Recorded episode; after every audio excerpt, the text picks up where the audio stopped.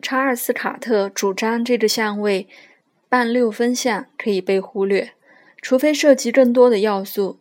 我的看法也是如此。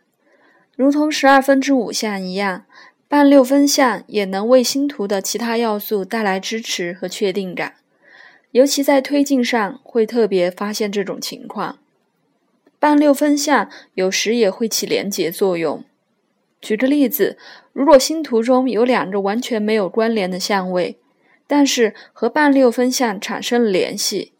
这时就会形成一组复杂的能量，而非两股不相干的能量。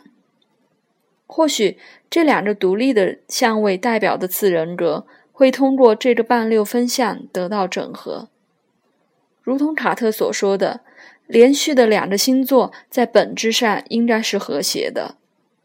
所以，如果星图强化了连接在一起的两个星座的能量，应该会带有一种本质上的和谐性。这种情况往往会造成特定的事业形式，这和分散在各处的相位是不同的，因为后者暗示着兴趣太广泛，不够专注，